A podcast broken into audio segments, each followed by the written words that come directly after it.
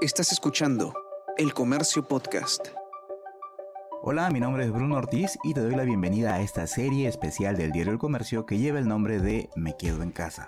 Esta es una serie de podcast en donde encontrarás datos de interés que te ayudarán a estar informado, a aumentar tu productividad y a conocer razones por las que puedes seguir quedándote en casa como medida de precaución y así continuar ayudando a frenar el avance del coronavirus. Las noticias falsas o fake news nos acompañan desde hace bastante tiempo, pero ha sido con la pandemia que cobraron una peligrosa fuerza, desde información sobre dónde cobrar los bonos emitidos por el gobierno hasta falsas recetas contra el COVID-19, pasando por supuesto por descabelladas teorías de conspiración. Esta semana vamos a conversar sobre nuestra responsabilidad como ciudadanos de identificar las noticias falsas e impedir que sigan circulando, pues sus efectos pueden ser mucho más graves de lo que podemos imaginar. Estamos con Marcus Rimmele, que él es director del Centro Alemán de Información para Latinoamérica.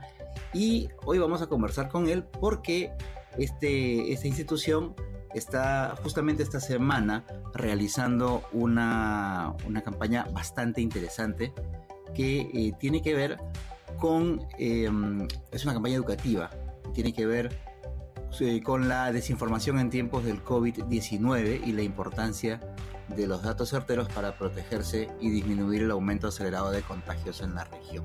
¿Cómo está Marco? Muchísimas gracias por atendernos eh, a través de esta comunicación. Pues muchísimas gracias por la invitación, estoy muy bien, mucho gusto.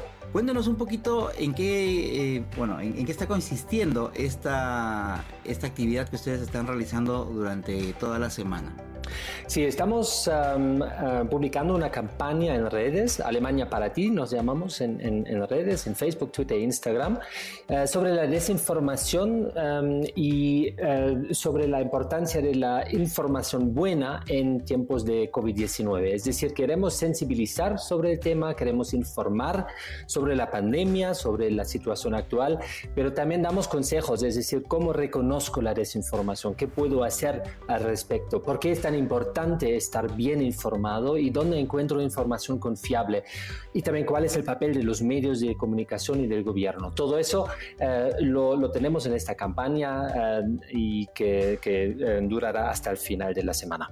A mí hay un tema que me, me parece de mucha importancia y bueno, nosotros a través del diario, justamente a través de diversas publicaciones, hemos tratado de hacerlo evidente, por lo menos hacia nuestros lectores, hacia nuestra audiencia, que tiene que ver con respecto a las consecuencias de la difusión de noticias falsas. Para eh, la mayoría de gente en el imaginario colectivo, darle un retweet a una fake news o compartir información no verificada, por ejemplo, a través de WhatsApp o a través de cualquier otra plataforma, es o lo consideran un acto inocuo, que no le va a, generar ningún tipo de, eh, de problema, de malestar, de perjuicio a las otras personas. ¿Qué tan cierto es eso? Sí, eso es el problema, porque eso se hace tan fácilmente, ¿no? Algo llega quizás de un amigo, alguien que, al que conozco, una noticia, una información, es quizás un poco curiosa, etcétera, y la comparto. Y después ya no sé qué pasa con esta información. Hay más gente, la comparten. Y eso, eso es peligroso. Depende, por supuesto, de la información, pero eh, a veces son, son eh, informaciones falsas que, que pueden conducir en esta situación a algo muy grave, porque normalmente la, la desinformación es, nunca es buena, ¿no? Porque mm, es, es, nociva para la, la, paz social, para el discurso político, para muchas cosas, pero en la mayoría de los casos es algo que no se siente tan concretamente. Pero en ese caso, eh, la desinformación, en el caso de la pandemia, puede conducir a más infecciones y a más muertes. Y por eso es una responsabilidad, creo, y eso es que, que queremos decir en, nuestra campaña, que todos tenemos una responsabilidad como utilizamos las noticias y, o las, las, eh, la, información y cómo la compartimos y qué hacemos con ella, porque tenemos una responsabilidad eh, para la, toda, toda la sociedad y eh, para combatir la desinformación tenemos que ser más prudentes y pensar antes de compartir. Yo creo eso es lo más importante, hay que pensar más. Es un mensaje que efectivamente se ha venido dando por varios frentes justamente para que la gente se tome el tiempo de, ver lo que está lo que está compartiendo incluso las mismas redes sociales eh, ya han empezado a, a tomar sus previsiones eh, y en las actualizaciones del software han empezado a, limitar, digamos, algunas funciones justamente para que no, eh, no, no, facilitar esta distribución de noticias que no tienen una verificación adecuada. Sin embargo, mucha de la gente muy vulnerable para este tipo de, de información suele ser la que no está tan familiarizada con la tecnología, normalmente adultos mayores o de repente gente muy joven. En esos casos en donde de repente hay, digamos, hay otro tipo de dificultades que van a ser un poco más complicados de que estas personas puedan dejar de compartir eh, estas, eh, estas informaciones, ¿cómo podríamos hacer? ¿Qué cosas se podría hacer? Bueno, yo creo um, hay, que, hay que sensibilizar a la gente eh, mm, cómo, cómo utilizamos las noticias y cómo um, utilizamos las, las informaciones. Yo creo hace falta algo como una educación um, en, en, al respecto. Es decir, ¿qué hago cuando, cuando me llega una información? ¿Qué hago con ella? simplemente la tomo como un hecho. Y yo creo lo importante es que seamos escépticos. Tenemos que pensar em, en quién me mandó esto, por qué, eh, quién es el autor, mm, qué son las fuentes detrás de esa información. Em, y, todas estas cuestiones tenemos que tener, tenemos que desconfiarnos más de, la, de la, información y eso es algo que tenemos que difundir em, a todos, también a los jóvenes, eso es muy importante, en las escuelas, eso hay que aprender, eso es como una eh, alfabetización en, hacia la, información, cómo tratar la información, yo creo que eso es lo, más importante. Justamente también estando en una circunstancia tan complicada para los medios de comunicación que están pasando por crisis económica, etcétera, etcétera, ¿cómo hacer para que el usuario final, la audiencia, reconozca cuál es una fuente confiable, qué herramientas se le puede dar para que pueda decir, ok, esto me lo está diciendo tal lugar y yo confío en esta fuente? Eh, yo creo lo que acabo de decir, es decir, es muy importante revisar, no simplemente tomar una información como dada y así es, y así, si está ahí escrito tiene que ser de verdad. No, eso no es así. Hay que revisar, hay que revisar primero eh, los medios de comunicación que sigo, eh, son, son confiables o no.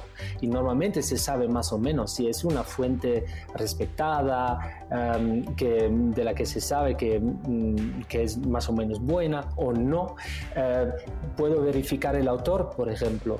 Puedo eh, revisar las fuentes del autor. Si son anónimas, es totalmente sospechoso porque entonces mm, no es más que chisme, ¿no? Eh, puedo revisar las imágenes, por ejemplo. Puedo buscar las imágenes, a lo mejor fueron utilizadas ya en, otro contexto. Es que todo eso hay que hacer. Es trabajo, ¿no?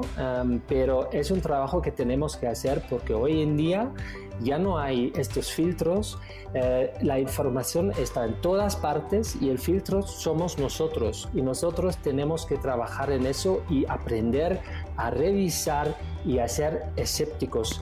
Eh, con todo lo que leemos y todo lo que vemos. Eso significa en realidad un cambio bastante drástico en la posición que adoptaba normalmente la audiencia, que era una audiencia pasiva básicamente y recibía solo, solo la información. Ahora, ahora incluso se dice que tendría que hacer trabajo que normalmente lo tiene que hacer un medio de comunicación. ¿Cuál es la responsabilidad de los medios de comunicación entonces en este en esta nueva circunstancia. Sí, claro, los medios tienen una responsabilidad muy grande, pero sabemos que muchos medios, y sobre todo las, mm, mm, los, los, que actúan en las redes sociales, muchas veces son irresponsables. Em, yo diría la mayoría de los, de los grandes medios de calidad, etcétera, ahí sí hay, depende mucho, claro, del país y de las circunstancias, no es lo mismo para todo el mundo, pero en general muchos sí tienen mucha responsabilidad, pero em, todo el mundo hoy en día puede difundir información y eso es lo que ha cambiado.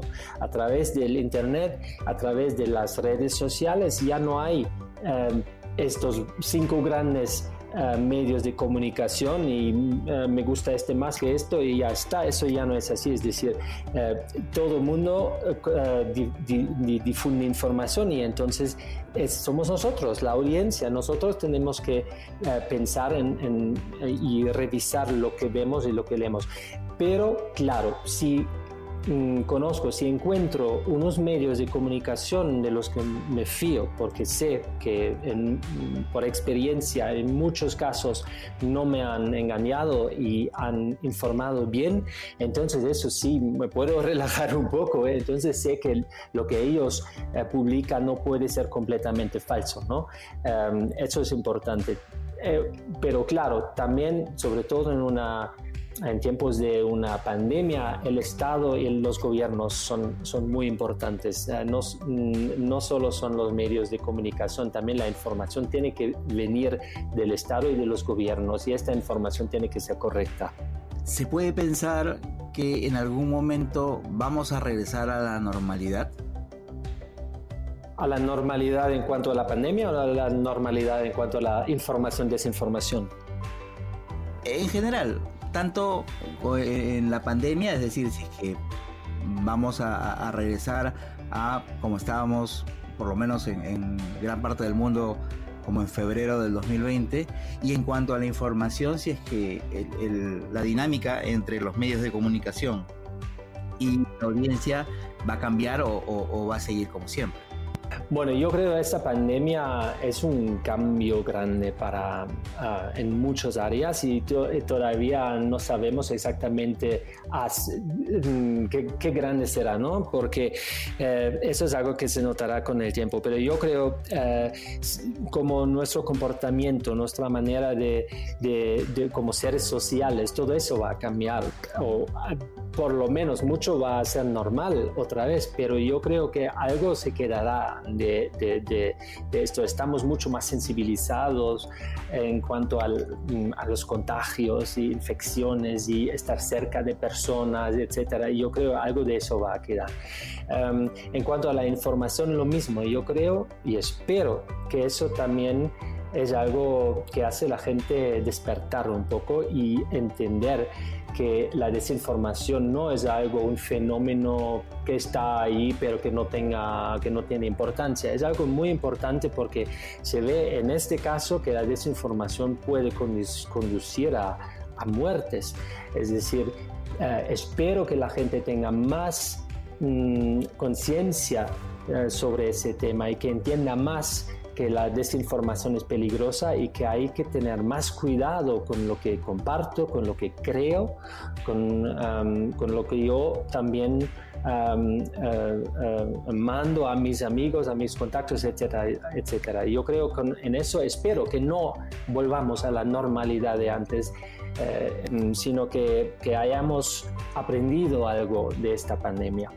Y finalmente, recuérdenos dónde podemos acudir, a, qué redes sociales podemos ir para conocer un poco más sobre esta campaña informativa Desinformación y COVID-19, Informarte es Protegerse, que está promoviendo el Centro Alemán de Información para Latinoamérica. Exacto. Eh, en nuestras redes, en nuestros canales de, eh, nuestras eh, redes sociales, es decir, en Twitter, Facebook, Instagram, en todos tenemos el mismo nombre que es Alemania para ti. Así nos, nos encuentran y ahí está todo el contenido.